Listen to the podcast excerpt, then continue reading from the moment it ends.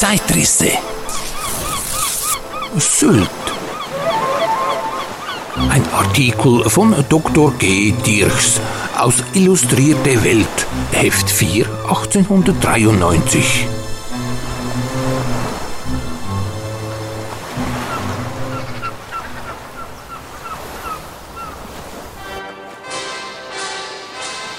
wenigen Jahren noch gehörte die kleine Frieseninsel Sylt dort oben im äußersten Norden des Deutschen Reiches zu den unbekannten Größen, obgleich die Heilkraft der dortigen Wasser- und Luftbäder schon vor 30 Jahren erkannt und damals bereits Badeeinrichtungen, freilich sehr primitiver Natur, da selbst geschaffen worden waren. Erst die für Körper und Geist gleich schädlichen Wirkungen des aufreibenden, ruhelosen Lebens der Gegenwart haben die Aufmerksamkeit des deutschen Publikums in erhöhtem Grade auf jene Insel gelenkt, die nunmehr Tausenden von Gästen jährlich Erfrischung und Erholung gewährt und sicher in dem Augenblick zum meistbesuchten Badeort Deutschlands werden wird, in dem der Widerstand kleiner egoistischer Interessentenkreise gebrochen und eine bequemere Verbindung zwischen den letzten Eisenbahnstationen des Festlandes und der Insel geschaffen sein wird. Wer freilich zur körperlichen Erholung das Waldesrauschen und den Vogelgesang, den Anblick lieblicher grüner Landschaftsbilder und das sanfte Wehen des Zephyr nicht entbehren kann, der darf diese Insel nicht besuchen, die von all dem nichts bietet, über der die Luft in steter und meist sehr heftiger Bewegung und die den größten Teil des Jahres den Stürmen ausgesetzt ist, welche von Westen her über die ausgedehnten Wassermassen der Nordsee wehen. Gerade diese westlichen Winde sind es jedoch, die das Bad und den Aufenthalt in Westerland, dem gastlichen Hauptort der Insel, so außerordentlich kräftigend machen denn sie erzeugen einen hohen Grad von Reinheit der Luft, die sie dafür in beträchtlichem Maße mit denselben Bestandteilen erfüllen, die in dem Wasser der dort mit voller Kraft brandenden Nordsee so heilsam wirken. In Westerland und an seinem Strande fühlt sich nicht nur der Eingeborene, sondern auch jeder Badegast, für den die salz- und ozonreiche Luft nicht überhaupt zu kräftig und rau ist, nur unbehaglich, wenn der Wind, was in der Badezeit selten der Fall, von Osten, vom Festlande her über das seichte Wattenmeer kommt. Die Wirkung des Ostwindes ist der verwandt, welche der von Afrika herüberfegende Scirocco in Italien erzeugt.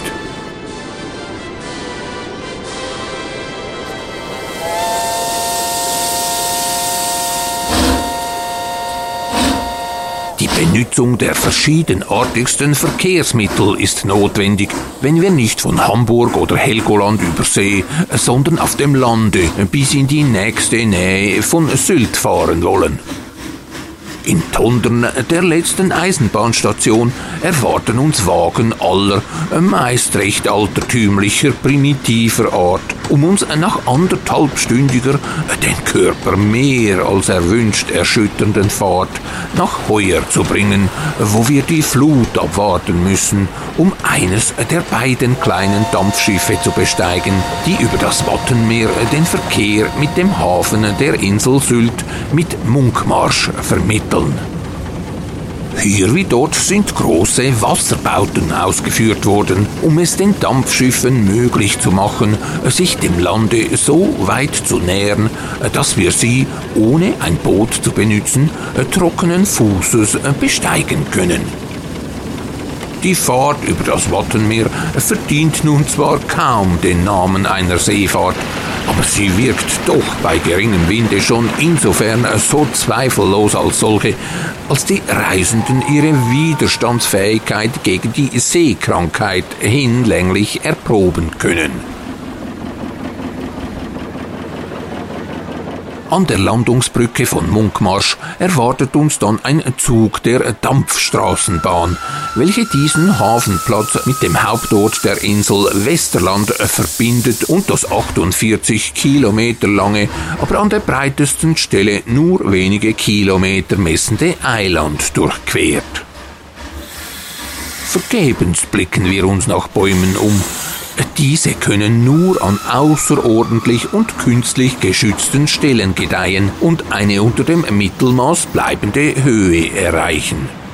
Der Boden ist nur mit Heidekraut und anderen Kräutern bewachsen und bietet den gewöhnlich paarweise zusammengekoppelten Schafen und einigen Rindern unter Bewachung der sauberen, in die hübsche einheimische Tracht gekleideten Bäuerinnen eine spärliche, aber kräftige Nahrung. Über das Heideland und die wellenförmigen Sanddünen im Westen erhebt sich nur hier und da ein einfaches, aber schon in seiner äußeren Erscheinung die peinliche Ordnung und die Reinlichkeit der in dieser Hinsicht den Holländern gleichenden Friesen deutlich bekundendes Bauernhäuschen und in weiterer Entfernung der über 37 Meter hohe Leuchtturm von Kampen, welcher noch aus dänischer Zeit herrührt und durch sein rotierendes Licht die Schiffer, welche die östliche Nordsee befahren, vor den gefährlichen, an Untiefen reichen Gewässern von Sylt warnen.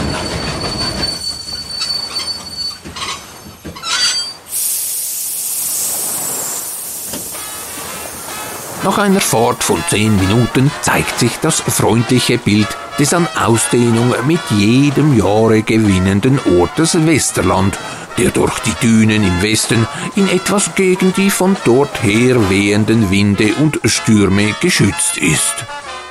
Der Abschluss von der See durch die Dünen ist so vollständig, dass wir das Wasser nicht eher zu Gesicht bekommen, als bis wir dicht daran sind und die hohe Düne überschritten haben, von deren Spitze Treppen zu dem Strande hinabführen und uns mitten in das rege Treiben des Badelebens gelangen lassen.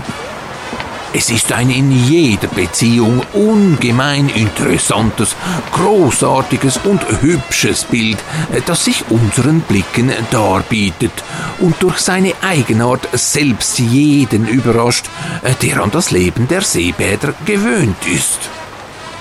Zu unseren Füßen liegt eine große Plattform, an die sich rechts die Strandrestaurants der großen Hotels in langer Reihe, links die geräumige Lesehalle und andere Restaurants anschließen und an der auch die nach dem Meere hin offene Musikhalle und ein Loggia gelegen sind, welche letztere einen prächtigen Überblick gewährt. Längs dieser Gebäude, über deren Dächer wir auf das ewig bewegte Meer hinwegsehen, laufen die mit Holz getielten Wandelbahnen, an denen stets Hunderte von Personen spazieren gehen und die rechts bis zum Herrenbade, links bis zum Damenbade fortgeführt sind. Von ihnen aus können wir das lustige Strandleben am besten beobachten, das sich unten im Sande abspielt. Überall herrscht da Tätigkeit und Bewegung. Nicht nur die Kinder belustigen sich damit, Burgen vom Sand zu bauen, sondern auch die Erwachsenen beschäftigen sich damit, Vertiefungen zu graben, in denen sie nach getaner Arbeit ruhen können und diese Gruben mit hohen Wellen zu umgeben, um sie so lange als möglich gegen die Flut zu schützen. Dieser Kampf mit dem Element verfehlt auf niemand seine anregende Wirkung. Zahllose Hände sind durch ihn beschäftigt und heiteres Lachen und Schreien ertönt, wenn eine Welle hoch aufspritzend die lustigen Arbeiter benetzt und in die Flucht schlägt. Jeder der zahllosen Strandkörbe, jedes der Zelte wird von seinen augenblicklichen Inhabern mit solchen Wellen und Gräben umgeben, die die nächste Flut gewöhnlich verwischt. Die kleinen Fähnchen, mit welchen viele Strandkörbe und Strandzelte geschmückt sind, bringen durch ihre grellen bunten Farben angenehme Abwechslung in dieses Bild. Hunderte von Möwen halten sich in der Nähe des neutralen Mittelstrandes auf und schweben über den Köpfen der Strandbesucher, die sich damit ergötzen, diese sonst so scheuen Tiere zu füttern. Merkwürdig berührt es an der Westseite der Insel kein Boot zu sehen, und auch Schiffe zeigen sich nur selten und dann nur in großer Entfernung am Horizont. Denn es ist gefährlich, sich von dieser Seite der Insel zu nahen, und werden Schiffe hierher verschlagen, so sind sie meist auch verloren. Von der Tücke des Meeres in diesen Gegenden gibt die beredeste Kunde der Kirchhof der Namenlosen.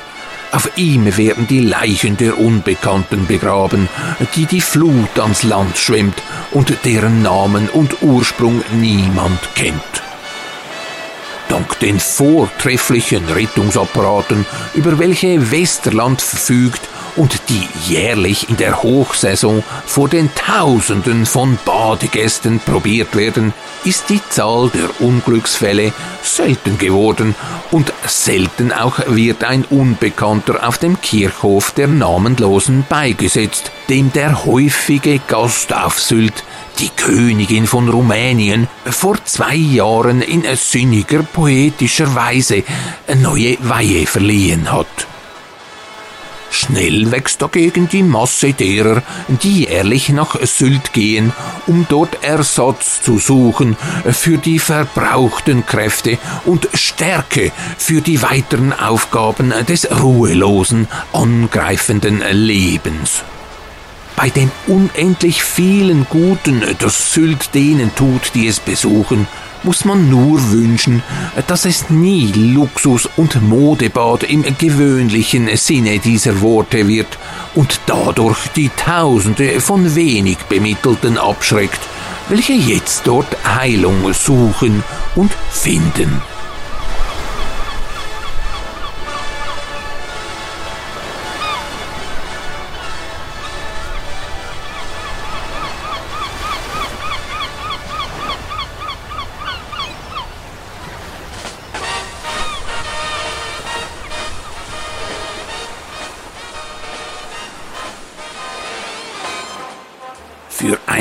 Ein Bericht aus frühen Tourismustagen, der nicht die Alpen und die ungeheuren Bauten, die dort realisiert wurden, ins Zentrum stellt, sondern die immens beliebten Seebäder.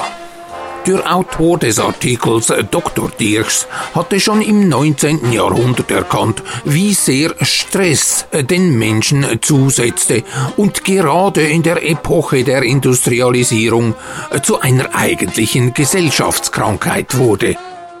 Das war die Kehrseite der Medaille und gehörte zu den negativen Auswirkungen einer Zeit, in welcher technischer Fortschritt und wirtschaftliches Wachstum über alles andere gestellt wurde. Im Prinzip hat sich an der Sachlage bis heute nichts geändert. Es bleibt aber zu hoffen, dass beispielsweise alle die Gäste, die 2022 für über 4,5 Millionen Übernachtungen auf Sylt verantwortlich waren, sich auf dem wunderschönen Eiland auch gebührend erholen konnten. Denn das sollte an allererster Stelle stehen, dass sich die Milliarden von kleinen Rädchen im großen Räderwerk wohlfühlen und nicht von einem außer Kontrolle geratenen Maschinenmoloch geschreddert werden.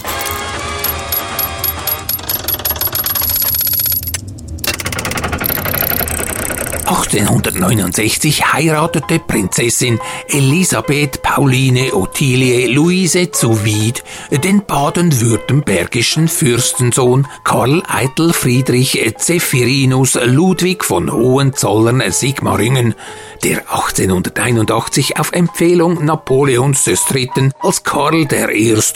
zum König von Rumänien gekrönt wurde. Die zur Königin aufgestiegene Prinzessin blieb ihrer Passion der Schriftstellerei treu und veröffentlichte weiterhin unter dem Pseudonym Carmen Silva Romane und Gedichte.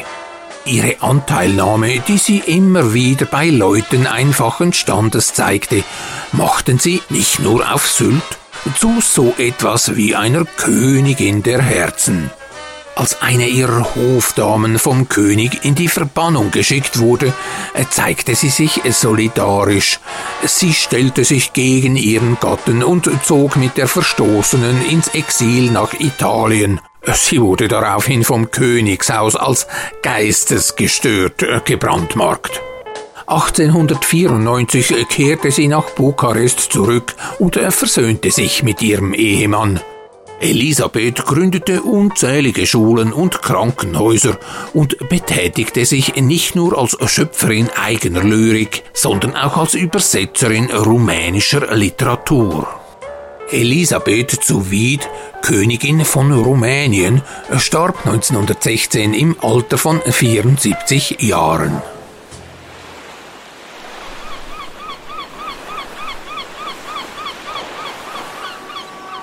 Sylt. Mein Haus, das war aus Sand gebaut, mein Thron aus Blumengewinden. Drein waren lauschende Seelen traut von großen und kleinen Kindern. Es spielte große Symphonie das ewige Seegetose, und reicher warf zu Füßen nie das Schicksal mir die Lose. Es war, als nähm's mich bei der Hand, Erneu den Mut, den Kühnen, dir wachsen Herzen aus totem Sand und Blumen auf kahlen Dünen. Aus Meerlieder von Carmen Silva 1891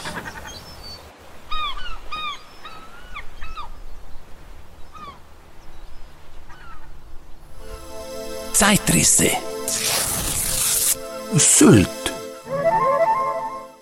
ein Artikel von Dr. G. Dirchs 1893. Mit den Stimmen von Don Quelle und Lady Irene Treegarden. Die kostenlosen Zeitrisse gibt es überall, wo es Podcasts gibt. Äh, bei Spotify, Apple Podcasts etc. Und selbstverständlich auch bei www.zeitrisse.ch. Dort ist übrigens eine elektronische Spendenschatulle mit einem einfach zu bedienenden Spendenbutton aufgestellt. Unterstützen Sie doch bei Gelegenheit den Zeitrisse Podcast mit einer Spende. Herzlichen Dank. Und wo ist eigentlich Raffaelius Alva Grusrab geblieben? Richtig geraten.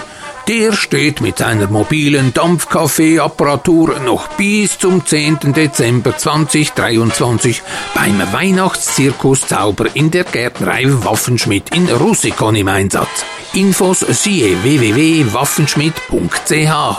Waffenschmidt mit Doppel F und DT. Well, it's time to flip the record. Schatz, ich bin neu verliebt. Was? Drüben. Das ist er. Aber das ist ein Auto. Ja, eben. Mit ihm habe ich alles richtig gemacht. Wunschauto einfach kaufen, verkaufen oder leasen. Bei Autoscout24. Alles richtig gemacht.